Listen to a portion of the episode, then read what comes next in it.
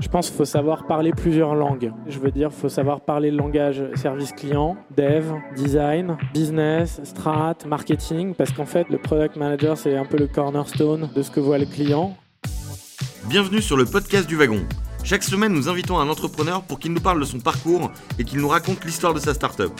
Dans l'épisode d'aujourd'hui, on est très heureux d'accueillir Steve Anavi. Steve est le fondateur de Conto. Il y a peu de chances que vous ne connaissiez pas Conto, mais je vous la pitch quand même. C'est la banque du futur pour les entrepreneurs. C'est une bombe de la fintech. Ils ont levé 10 millions d'euros et ils ont des ambitions énormes. On est très fan au wagon de ce qu'ils sont en train de réaliser. Alors bonne écoute à tous. Alors déjà, euh, je suis très heureux d'être là ce soir. Je m'appelle Steve, j'ai 35 ans. Si je résume ce que j'ai fait euh, les dernières années. Je crois qu'il y a trois grandes étapes dans ma vie. La première partie, c'est que je suis parti en Suisse à 18 ans pour faire des études d'ingénieur, un peu et peut-être comme beaucoup d'entre vous, euh, sans trop savoir ce que je voulais faire plus tard. Je fais de la microtechnique et vous allez voir que c'est important après. Euh, ensuite, j'ai fait du conseil et je me suis rendu compte assez vite, euh, enfin au bout de quelques années, que c'était probablement très théorique et pas assez pratique, et c'est probablement aussi une des raisons pour lesquelles vous êtes là. Euh, et puis la, troisième partie, c'est que j'ai décidé de reprendre mes études, un peu comme vous aussi, euh, à 28 ans, pour faire un MBA à l'INSEAD. Euh, pour essayer euh, de comprendre ce que je voulais faire dans ma vie professionnelle et donc euh, faire une thérapie professionnelle de luxe, si on peut appeler ça comme ça. et c'est là où je me suis dit, bah, en fait, plus tard, je veux monter ma boîte et, je veux qu'elle ait un impact énorme sur beaucoup, beaucoup de gens, beaucoup, beaucoup de boîtes. Et donc après l'INSEAD, j'ai travaillé chez Groupon en tant que chef des opérations pour la France, ensuite pour l'Europe et l'Asie. Ça a duré un an et demi et c'est là où j'ai pris le, goût de l'action. Et je crois que c'est un peu ce qui m'anime toujours aujourd'hui. Euh, c'est ce qui fait que ben, j'ai monté une première boîte euh, qui s'appelait, donc juste après euh, Groupon, qui s'appelait Smoke.io, qui était dans le domaine des objets connectés. C'était une cigarette connectée. C'était la première du genre. On estimait le taux de nicotine inhalé, etc. Et on aidait les, utilisateurs à se sevrer des vraies cigarettes qui sont très mauvaises pour la santé. Euh, et, et, l'étape d'après, euh, c'était euh, donc c'était Conto. ce pourquoi, enfin, c'est dans l'actualité ces, ces jours-ci puisqu'on a on a lancé notre offre lundi. Et, voilà. J'ai vu que tu avais le, même associé dans ta boîte d'avant et chez Conto. Tu peux nous raconter votre rencontre Pourquoi est-ce que vous continuez à travailler ensemble et tout ça? Je pense c'est, enfin, trouver un associé. Je ne sais pas si vous avez l'ambition de travailler dans une start-up, dans une boîte, ou, de, vous associer pour en monter une. Euh, c'est, et la question du cofondateur est hyper importante. C'est, très important parce que on, a souvent la mauvaise intuition sur les critères qu'il faut pour choisir son, son co-founder, en tout cas dans mon cas en particulier. Euh, la version consultant assez théorique, c'est il faut que j'ai quelqu'un qui me complète. Donc si je suis bon en sales et en marketing, bah, il me faut un CTO et puis euh, un mec produit. Et la deuxième option, et c'est celle que moi j'ai privilégiée, euh, euh, c'est un peu comme une relation amoureuse. c'est sa femme ou son mari peut avoir une maison à la campagne, c'est génial, peut être très riche, c'est génial, mais si on s'aime pas, si on s'entend pas bien, si on peut pas s'engueuler, en gros ça marche pas. Euh, ça marche quelques mois, peut-être quelques années, mais ça marche pas vraiment. Et donc, euh, moi, je suis parti sur cette option où Alex, donc mon associé, euh, qui n'est pas ma femme, puisque je suis marié à, ma, femme, on, avait, on avait à peu près, en fait, on avait un overlap, je dirais, de 70-80% de hard skills similaires. Donc on savait faire euh, de la finance, des modèles, du marketing, euh, du produit, de l'aspect. Enfin, c'est du bon sens. Donc on savait faire. On savait faire du growth, on savait faire du service client, tous ces éléments-là. Et aucun de nous euh, ne savait faire du code, du produit SaaS ou tech ou relatif à du, coding. Et, mais en fait, on quand on a commencé Smokio, on s'est un peu reniflé. On se connaissait de l'école, mais on s'était perdu de vue pendant 10 ans. Et on s'est un peu reniflé, on a cherché des idées pendant 2-3 mois, et en fait, on cherchait pas vraiment d'idées. Ce qu'on a cherché, c'est est-ce qu'on peut se faire confiance? Euh, Est-ce qu'il y a des, cases euh, interpersonnelles, émotionnelles, ce qu'on appelle soft skills, euh, qui, sont évidentes pour pouvoir se faire confiance et confier la moitié de sa vie, si j'ose dire, pendant les futures, futures années à quelqu'un? Et, l'enjeu, il est vraiment là, je crois. C'est hyper important. Parce qu'il y a des, comme vous le saurez ou vous le savez déjà peut-être, il y a, il des il y a des gros hauts. Donc là, Conto, c'est une semaine haut. On a annoncé une levée de 10 millions d'euros. Euh, après 14 mois euh, de création, on a euh, lancé notre produit. On a plein d'utilisateurs hyper contents. et donc ça, c'est une bonne semaine. Mais il y a des semaines d'énormes bad, il faut le dire. des semaines où on a des problèmes RH, où on burn trop vite, pas assez vite. Enfin, c'est c'est tous les problèmes auxquels vous serez probablement confrontés si vous voulez monter une boîte ou si vous l'avez déjà fait. Et, donc, le, choix du cofondateur, pour résumer, euh, il est clé. Et ce qui compte, c'est de bien s'entendre avec lui, de pouvoir se friter et d'oublier ça cinq minutes après, et de se faire confiance. Voilà, je pense que c'est vraiment la clé. Et comment vous, vous répartissez les rôles, du coup? Alors, sur, euh, sur Smokio, donc notre, première boîte ensemble, euh, qui a été donc euh, rachetée, euh, donc ça s'est bien fini évidemment, c'est pour ça qu'on a continué, qui a été racheté par, par un Fortune 500, qui a duré deux ans jusqu'au rachat et ensuite un an et demi. J'ai eu une prédisposition naturelle par mon background, c'est ce que je disais sur la première question, qui a fait que je me suis plus dirigé sur le produit initialement. Euh, parce que j'avais étudié l'électronique, même si ça c'était il y a 10 ans et que c'était assez théorique. J'avais étudié l'électronique, un peu l'informatique, un peu la mécanique, un peu les matériaux, et donc c'est devenu assez naturel que bah, je m'en charge. Euh, et j'ai découvert le software euh, pur, donc l'app mobile pur pendant pendant l'expérience. Et je m'occupais aussi des opérations. à ce moment-là, parce que j'avais l'expérience chez Groupon où c'était mon quotidien. Euh, voilà. Et donc Alexandre euh, s'occupait plus de. Lui a fait HEC, donc plus de trucs HEC. Euh, lui s'occupait plus de partie marketing, sales, finance, voilà, tous les autres sujets. Et, ça s'est pas fait. On n'a on pas tracé une ligne dès le début où on s'est dit bah toi tu fais ça, moi je fais ça. Quand on est une petite équipe et qu'on commence, bah, on fait tout ensemble parce qu'il faut que pour aller vite, alors c'est assez euh, contre-intuitif parce que pour aller vite, il faut que tout le monde soit au courant pour pouvoir prendre des décisions rapidement.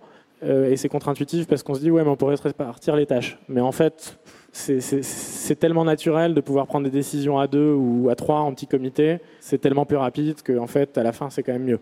Et, et, voilà donc on a, réparti les tâches comme ça et c'est comme ça qu'on les a gardées sur Conto parce que ça marchait bien. Euh, il se trouve que pour tous les sujets stratégiques, levée de fonds, recrutement, etc., ben on on prend évidemment le temps euh, de se poser euh, tous, les, tous les jours, toutes les heures même euh, pour se parler. parce qu'il ne faut pas oublier que le, competitive advantage d'une startup, c'est d'aller vite. Et pour aller vite, il bah, faut beaucoup communiquer. et, voilà, enfin, c'est grosso modo la config qu'on a gardée encore aujourd'hui. Super. Parlons un peu de Conto. Est-ce que tu peux nous donner la, genèse de Conto, euh, ce que vous faites et là où vous en êtes? Alors, on a commencé à travailler sur Conto, à regarder le secteur, ou plutôt on a commencé à regarder deux secteurs, c'est ce que je te disais en off avant, le secteur euh, de l'assurance et le secteur euh, de la banque, parce qu'on voulait un gros marché poussiéreux, qui est maintenant, on sentait que ça allait devenir à la mode, et c'est le cas, c'est avéré. Euh, mais il se trouve que c'est pas à la mode pour rien. Euh, c'est plutôt une vraie tendance qui se confirme parce que ce sont des secteurs qui sont donc ce sont les deux seuls secteurs régulés euh, en France, l'assurance et la banque, où il faut un vernis technique, un vernis, une capacité à analyser beaucoup d'informations réglementaires de différents de différentes natures rapidement, et c'est quelque chose qu'on recherchait intellectuellement. Donc ça, c'est le premier sujet. Et puis on est parti sur Conto parce qu'on a tout simplement, comme c'est souvent le cas, euh, éprouvé le pain point d'avoir un compte en banque, de faire ses virements, de faire ses payrolls, euh, d'avoir du Facebook Ads euh, qui est rejeté parce que les cartes ont des plafonds et que pour les faire changer, bah, ça prend 10 ans. enfin, tout est trop compliqué. Euh, et, en fait, on s'est dit, c'est ce que beaucoup se sont dit avant nous aussi. Euh, et d'ailleurs, on s'est dit, mais c'est incroyable que ça n'ait pas été fait avant. Euh, c'est qu'en fait, les, banques en ligne, pour les PME en particulier, qui sont très mal servies, sont vraiment nulles. Donc voilà, c'est assez simple. Et, c'est l'utilisation du online banking pour les, les, professionnels. Et accessoirement, quand on creuse un peu, ben, aujourd'hui, enfin avant Conto, une, boîte, donc personne morale, pouvait pas ouvrir de compte en ligne 100% en ligne. Il fallait aller dans une agence. Donc euh, Boursorama euh, le fait, ça c'est l'offre pro. Euh, sauf que c'est pour les auto-entrepreneurs, c'est pas pour une personne morale. Et donc c'est extrêmement contraignant, sachant qu'il y a 4 millions de PME, incluant les TPE, les, les freelance, les auto-entrepreneurs en France. Il y en a 25 millions en Europe. Et c'est un marché qui est extrêmement mal servi. Donc euh, voilà, c'est devenu évident et on en a fait un business. Super. Et vous en êtes euh, où du coup à, aujourd'hui? Alors, je ne sais pas vraiment où on en est. non, très, très, très sérieusement, on, est, on a 14 mois, on est 30 dans l'équipe, enfin une trentaine, entre 25 et 30. principalement sur le produit, donc qui inclut du product manager, du designer et évidemment de la tech. Euh, front, back, QA. Euh, donc on a, on a une équipe d'une trentaine de personnes. On est très très focus sur notre lancement donc, qui, a, qui a débuté lundi. Euh, notre, notre mission, notre vision pour les 12-24 prochains mois, c'est de remplacer le compte de la banque traditionnelle. Voilà, c'est un peu ce qu'on veut faire parce que euh, on pense que les banques vont pas y arriver, les banques traditionnelles vont pas y arriver parce qu'elles sont, elles ont des, du legacy euh, dans toutes les directions sur leur existant. Et on pense que la banque aussi, ça peut être très cool et très sympa. C'est un peu comme quand on utilise Stripe la première fois. Bon, c'est, on se dit, euh, c'est du, point of sale online, quoi. C'est, un truc assez commodité, commoditized. Et, c'est une commodité. Et, et, en fait, ils l'ont rendu sexy, sympa, accessible, rapide. Et, c'est un peu ce qu'on essaye de, faire avec la banque. Euh, parce que ça devrait être facile, euh, simple, on n'y passe pas du temps, etc., etc. Sachant que nous, ce qu'on offre, c'est vraiment la réunion de deux, deux industries, deux secteurs. C'est le compte bancaire, les cartes, avec la couche équipe, multicarte pour gérer les budgets, etc. Euh, faire les virements, les intégrations, euh, tout ce que vous voulez, et en particulier les intégrations comptables, hein, puisque notre but, c'est aussi de faciliter le cash accounting, donc euh, la compta cash, en opposition à la compta statutaire, qui est un peu plus sérieuse au-delà de certains seuils. Et ça, c'est quelque chose en fait qui, est vital dans la, vie d'une start-up, c'est qu'on passe beaucoup trop de temps à gérer ce qu'on appelle la boîte à chaussures. C'est là où il y a tous les tickets, tous les trucs qu'on fera plus tard, puis on les fait jamais, et puis ensuite on perd vachement de temps, toutes les fins de mois, et c'est un enfer. Et en fait, on veut automatiser tout, tout, tout, euh, ce process pour toutes les PME. Voilà. C'est un peu avec un focus pour l'instant sur euh, les startups et les entrepreneurs, donc les gens ici. Très bien. J'ai vu que tu avais euh, fait du coup deux levées de fonds en six mois quasiment, une, première en début d'année, une, une, euh, deuxième euh, la, semaine dernière, qui a été annoncée la semaine dernière. Est-ce que tu peux nous, nous, dire pourquoi avoir fait deux levées aussi rapprochées finalement les unes que les autres? À quoi servit la première? À quoi va servir la deuxième? Puis comment ça s'est passé? Je crois que la première levée de fonds, euh, c'est celle qu'on redoute un peu parce que c'est la, c'est la. enfin, nous, on avait déjà levé des fonds pour notre précédente boîte, donc c'était plutôt pas une découverte d'un process, mais c'était plutôt une validation de l'idée. Je pense que c'est souvent on se dit, j'ai pas réussi à lever de fonds, mais je vais y aller quand même, et je pense que c'est très bien. Il faut aller au bout de sa passion, mais c'est quand même un indicateur hyper fort de se dire qu'un potentiel actionnaire ou plusieurs, si on en a vu 15, euh, ont pas envie de mettre des billes sur une idée, une équipe, etc. Donc pour nous, c'est un, un espèce de, c'est le consultant qui revient, c'est un espèce de petite tick box qui nous a dit, bah, green light, allez-y les gars. L'idée est pas déconnante, vous pouvez y aller et creuser, et voilà un, million six pour, euh, pour creuser. Et lors d'un board meeting euh, quelques mois après, euh, on n'avait pas de produit à l'époque, donc c'est ça qui était marrant. On Vous aviez quoi du coup à l'époque? Euh, Quelques slides, des idées et un amorçage de team puisqu'on avait injecté de l'argent à nous. Parce que c'est aussi l'avantage de vendre sa boîte avant, c'est qu'on a un petit peu de sous et donc on peut en mettre un peu pour voir ce que ça donne. Et, et, donc on a, on a été voir notre fonds, donc le fonds qui avait investi sur Smokio. Et, on a un autre fonds américain qu'on donc on avait contacté qui s'appelle Valar Venture, qui était important pour nous parce que c'est le fondateur de PayPal qui a monté le fonds, qui s'appelle Peter Thiel, euh, qui est plus connu aujourd'hui pour, euh, pour d'autres raisons, mais, mais qui a aussi investi dans notre équivalent B2C qui est Number 26, dans TransferWise, dans Xero, enfin dans plein de fintech ou SaaS Connect qui était hyper important pour nous. Et donc, on a eu la chance de les intéresser. Et Alven, Capital, donc fonds français, et Valar, pour nous, c'était le bon combo. L'ambition européenne et l'esprit américain avec Valar, et Alven, la connaissance du marché français et le track record sur, sur la tech ici. Et donc, on a, on, a, on a fait cette levée de validation. Et puis, euh, lors d'un board, donc, comme je disais, euh, ils ont vu qu'on dépilait, comme on dit. Donc, on a, en quelques mois, on a fait un produit, on a signé euh, les, bons contrats, on a coché beaucoup de cases et on a très franchement beaucoup travaillé. ce, qui est, ce qui est toujours compliqué quand c'est un produit au début parce que le temps a tendance à se dilater. On ne sait jamais si on va réussir à tenir ses deadlines, etc. Et on s'est vraiment mis dans une seringue, si j'ose dire parce que c'est un peu le point de tout à l'heure, parce qu'on adore l'action avec mon associé, et c'est d'ailleurs c'est une des raisons pour lesquelles ça marche bien. Et, pendant donc un de nos board meetings, on leur a dit voilà, est-ce qu'on peut passer à la vitesse supérieure? Et il se trouve que ils ont répondu, ils ont dit oui, bon, super travail, euh, vous avez démontré en quelques mois que c'était possible, euh, vous êtes en train de vous attaquer au secteur bancaire. Euh, on leur a dit oui, c'est pour ça qu'on a probablement besoin d'un peu plus. On n'avait pas mis de montant sur la table. Et euh, du coup, on a discuté assez rapidement. On n'a pas fait de roadshow, comme on appelle, donc on n'a pas été voir d'autres fonds. Et puis, euh, et puis, on a réglé ça en famille, comme on dit, euh, pour, pour, pour, pouvoir assez, avoir assez de fonds et être à la mesure des ambitions du secteur et, de notre deuxième boîte, puisque c'est la deuxième. Et quand c'est la deuxième, on a, c'est assez humain et c'est vraiment pas prétentieux. On a envie d'aller plus gros et plus vite parce que parce que c'est très excitant. Voilà. Tu aurais des conseils à donner à des futurs ou jeunes entrepreneurs euh, sur euh, tout ce qui concerne la levée de fonds? Ouais, je pense, je pense un point important, c'est qu'il y, a une focalisation. Enfin, en tout cas, c'est comme ça que je l'ai vécu euh, la, première fois. Ça ne veut pas dire qu'il ne faut pas négocier, mais il y a une focalisation sur la dilution, le timing, etc. Il n'y a aucun doute que si vous lancez un produit qui est unique, donc vous n'avez pas encore de concurrent ou c'est pas encore clair, il y a un moment, dans deux ans, trois ans, quatre ans, celui qui va gagner, c'est celui qui, euh, aura levé le plus. C'est assez mathématique, mais c'est assez vrai. Pour des équipes équivalentes, il y a un moment où ça joue joue plus sur du produit, enfin toujours sur le produit. Il faut toujours écouter ses clients, mais ça va aussi jouer sur des actions marketing, des partenariats forts, etc. Et, je crois du coup que la, la première levée de fonds, faut pas trop se focaliser sur euh, sur des questions existentielles de euh, je vais me faire diluer de 22 ou 18, etc. Enfin, en gros, je suis un peu direct, mais on s'en fout. Ce qui compte, c'est que vous validiez, vous chipiez, vous testiez.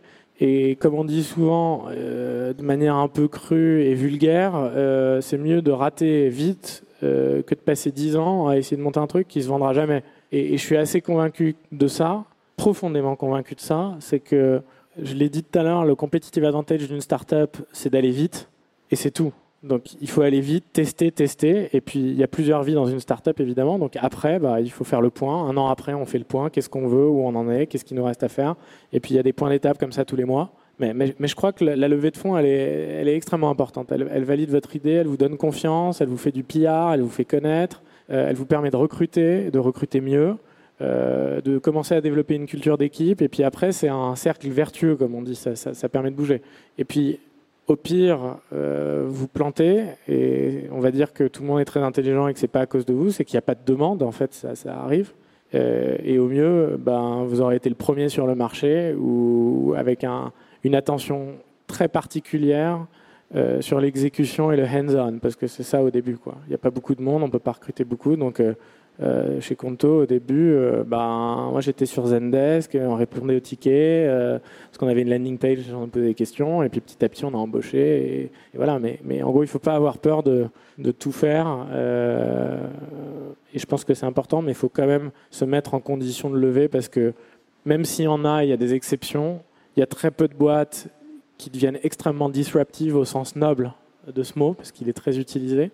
Euh, donc ils vont vraiment révolutionner, impacter euh, beaucoup de gens euh, sans lever. Ça existe. Enfin, j'en connais pas beaucoup, très peu. Ok, merci. Tes enjeux pour les six mois ou, l'année à venir? Je pense que c'est des enjeux qui sont assez indirects, parce que évidemment, nous, notre, notre, notre but, c'est d'avoir le plus de clients, c'est ce qu'on vous dit probablement ici, le, le, plus de clients le plus vite possible et le plus content possible avec du repeat rate, des gens qui utilisent tout le temps. Donc ça, c'est un peu la, c'est ce que je dirais probablement à, un fonds pour, pour, une série B, ce qui est vrai. Euh, Mais je crois que mon, notre focus particulier avec Alex, euh, c'est l'équipe en fait. Je pense, je pense que c'est vraiment hyper important. C'est très communément dit. Euh, on s'en rend compte très vite quand on monte une boîte. Mais je pense que c'est vraiment clé en fait. Ça sert à rien de s'éparpiller. S'il n'y a pas des gens talentueux qui, qui vibrent avec vous sur l'ambition, qui sont capables de contribuer aussi à la culture de la boîte, à enrichir par des connaissances euh, connexes ou pas la vision. En fait, la boîte, il n'y a rien en fait. Elle n'a pas de substance. Ça devient un asset. Ça devient pas une, ambition. Ça, perd l'idée de l'ambition. Et donc, je crois ouais, le, principal focus pour nous, c'est le moyen pour arriver à avoir un bon produit, le plus de clients possible contents et tout, qu'est l'équipe. Dans, dans, tout ça, j'imagine que le recrutement est un, enjeu clé. Tu fais comment pour euh, bien recruter? Franchement, il y, a plusieurs, il y a plusieurs phases. Il y a la phase screening, donc on essaye de trouver des candidats. Et puis ensuite, il y a tout le process euh, d'application. Donc combien d'entretiens, pourquoi, avec qui dans l'équipe. Alors nous, ce qu'on ce qu'on essaye de faire, c'est que pour sourcer euh, les clients, les, pardon, les, les candidats, euh, on utilise des chasseurs de tête, on utilise des plateformes comme Hired ou Talent, euh, on utilise LinkedIn, on utilise pas mal de canaux. c'est de plus en plus efficace. Donc au début, on regardait tout, et puis maintenant, on sait de mieux en mieux identifier les profils précis qui peuvent avoir un, vrai, une vraie contribution chez Conto. Et puis ensuite, sur le process lui-même, qui est hyper important, qui est souvent négligé, que même nous, on néglige parfois. Euh, et c'est souvent par manque de temps, c'est pas par, euh, par manque de volonté. Euh, c'est vraiment le, ouais, tout ce process où, on va, où le candidat va avoir le temps de rencontrer 4, 5, 6 personnes de l'équipe. pas forcément qui vont travailler ensemble, donc c'est pour avoir des, des, regards un peu de insider par rapport à, par rapport à une équipe, une sous-équipe. Et, et, l'entretien, enfin plutôt le process, il y a toujours un cas pratique, donc que ce soit euh, Customer Success ou euh, Dev hyper senior, il y a toujours du cas. Euh, maintenant, on fait du on-site case, donc c'est toute la journée. Donc on demande, dans la mesure du possible, à, au candidat de poser une journée. Euh, comme ça, on prend le temps de se connaître. Euh, il y a Slack qui est ouvert, on peut échanger, voir comment l'interaction se passe. Euh, voilà. Donc, je pense que c'est quelque chose qu'on a mis en place assez vite, qu'on faisait pas trop, qu'on fait de plus en plus et qu'on est en train de systématiser, où on veut passer du temps avec les candidats avant de les embaucher. Euh, parce que euh, dans une startup, chaque personne compte et, donc il faut faire attention à ça. Et, l'équipe, c'est vraiment le cœur ou le poumon de la boîte, donc c'est vraiment clé. Quoi, Très bien. Je te propose de finir en parlant un peu d'organisation et de méthodo. Euh, j'ai vu sur ton blog que vous avez développé toute une philosophie et méthodo produit. Est-ce que tu peux nous en dire un peu plus sur comment vous fonctionnez sur la partie produit? Ouais. Alors, moi, je, je pense que c'est pas euh, un process très orthodoxe, parce que j'ai pas fait de, pas fait 10 ans de produit. En fait, je suis pas quelqu'un. J'aime bien le produit. J'ai toujours aimé le design en particulier, qui est une des composantes du produit. J'ai toujours bien aimé euh, le, design sur le produit client, mais aussi le design, euh, on dit ça maintenant, c'est un peu à la mode le design thinking, donc la, UX des utilisateurs en interne. Et donc je réfléchis beaucoup au process interne. Euh, avant de venir, on était en discussion avec un de nos product managers et notre VP engineering pour parler de comment on va améliorer euh, la vélocité de l'équipe et qu'est-ce qu'on va changer dans les outils et l'organisation pour que ça aille mieux. Et donc, je crois que c'est des, sujets qui m'ont toujours intéressé, mais j'ai pas forcément de formation. Donc, ma technique, je crois, pour le produit, c'est et pour s'y mettre quand on en a jamais, ouais, jamais vraiment fait en fait, ou qu'on commence. Je crois qu'il faut peut-être faut, faut quatre, quatre, quatre, critères. Je pense qu'il faut être extrêmement curieux euh, à la base. Il faut aimer euh, télécharger des apps et les supprimer cinq minutes après juste pour les tester, voir comment ça se passe. Je crois qu'il faut être très organisé euh, parce que, en gros, le PM, c'est un peu le CEO du produit. Alors, on peut avoir plusieurs équipes produits, plusieurs équipes tech, mais c'est un peu le CEO, c'est lui qu'on va aller voir pour poser toutes les questions de mais comment ça marche ça? Elle est où la spec? Euh, Est-ce que je fais ça avant ou après? Comment je gère ce bug? Et donc, je, pense qu'il faut vraiment très bien s'organiser puis accepter d'être un, c'est un langage tech, euh, un receiver, euh, recevoir beaucoup de demandes et les gérer. Et donc, il faut être organisé.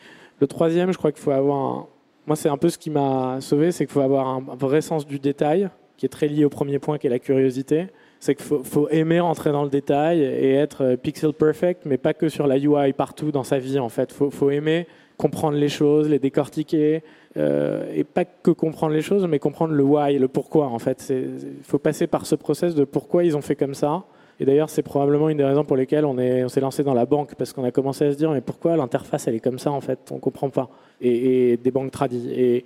Et, donc, je crois que ouais, ce, côté euh, devil is in the details, il est, c'est, vraiment quelque chose de vraiment très clé. Et puis, euh, je crois que le quatrième point, c'est, je pense qu'il faut savoir parler plusieurs langues. Et par langue, je ne veux pas dire... Euh, JavaScript et Ruby. Je ne veux pas dire euh, anglais et français. Je veux dire qu'il faut savoir parler le langage service client, dev, design, euh, business, strat, marketing, parce qu'en fait, c'est le, product manager, c'est un peu le cornerstone de ce que voit le client et dans toute son expérience. Donc, si, si c'est la manière dont on va traiter les bugs qui sont remontés du service client, est-ce qu'ils sont bien reportés à l'équipe product? Est-ce qu'ils sont bien planifiés, schedulés, priorisés? Est-ce qu'ils tombent bien dans le backlog ou dans le sprint actuel?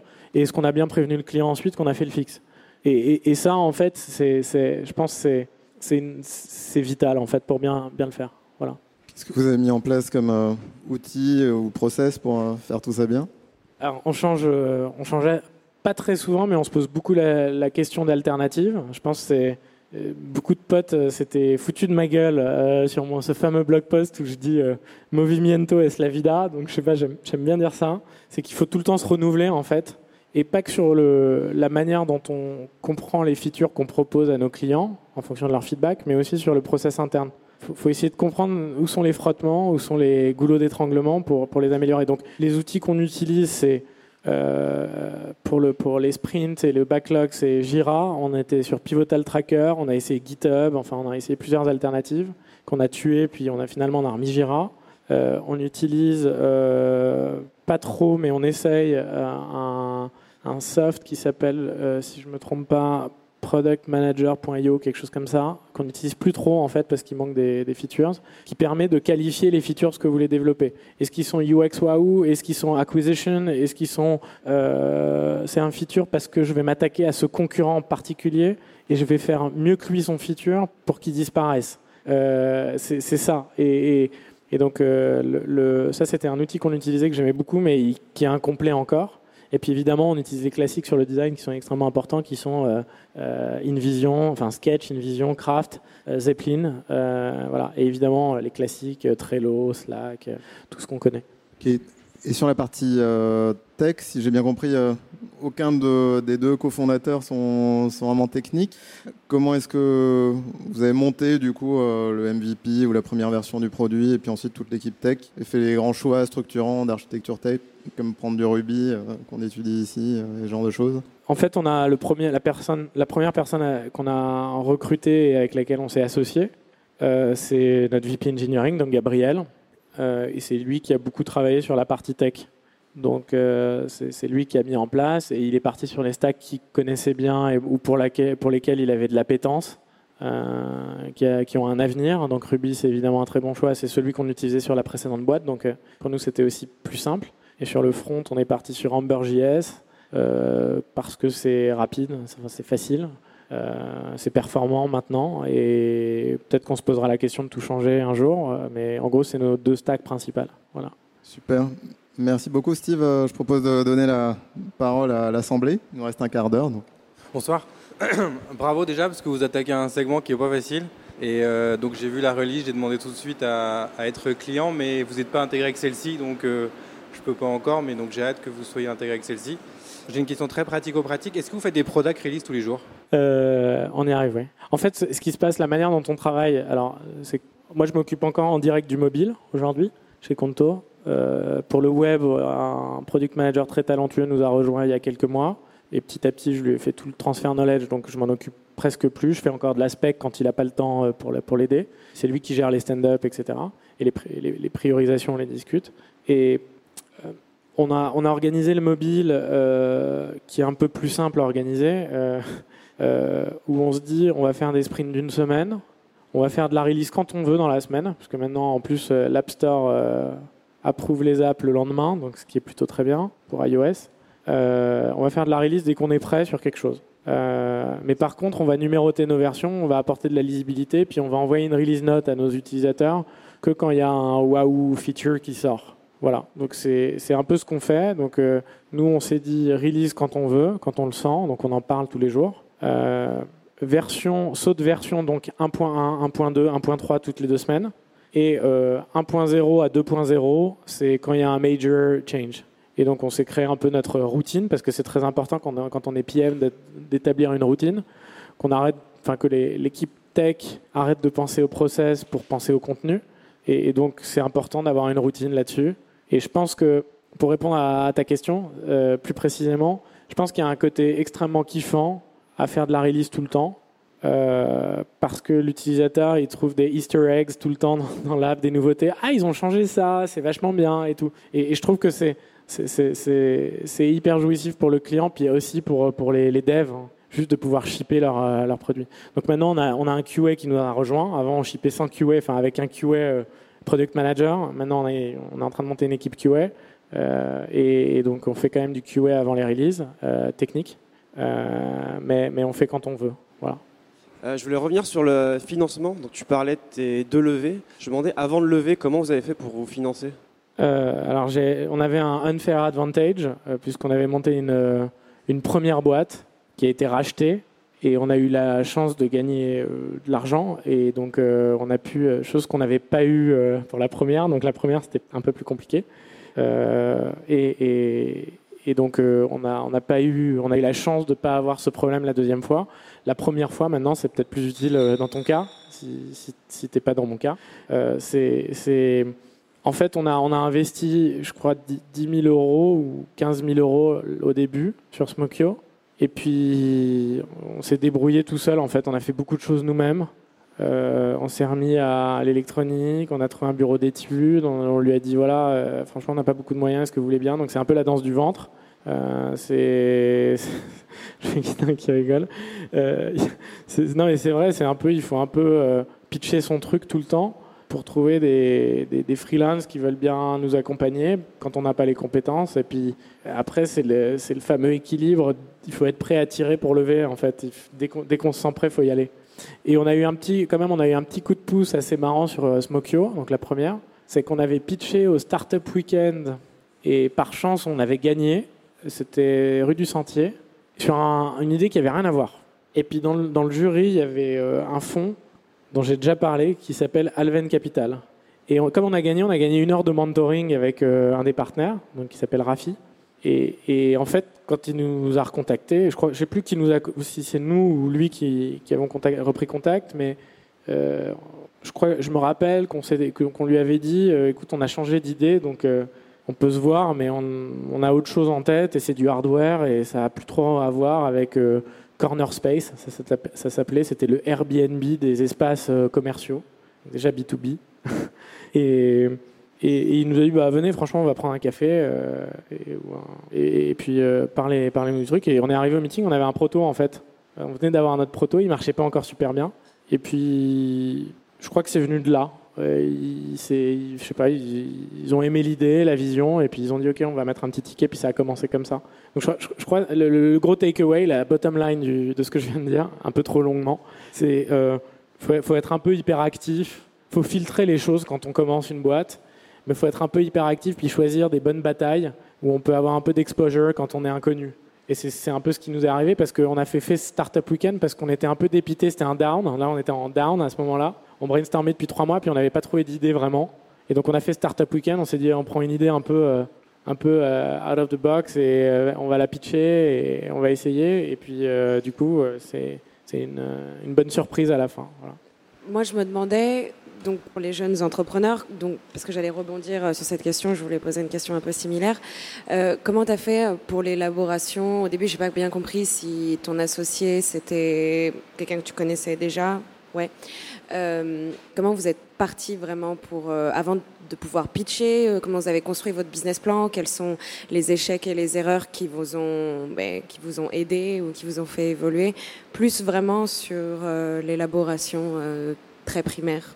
Je crois que on s'est lancé, euh, on a décidé de se lancer. Alors, première question, parce qu'il y avait quatre questions. La première question, on s'est lancé parce qu'on avait parlé de Smokio à un pote de pote qui nous avait dit, et qui est un peu dans l'investissement, qui nous avait dit attendez, mais c'est mortel votre truc, faut y aller et tout. Et un jour, on s'est vachement, du coup, on s'est chauffé euh, sur le truc, on s'est dit allez, on y va. Et, le, ce qui est cool quand on commence une boîte, en fait, c'est que le seul downside, si on met quelques milliers d'euros, c'est sous contrôle.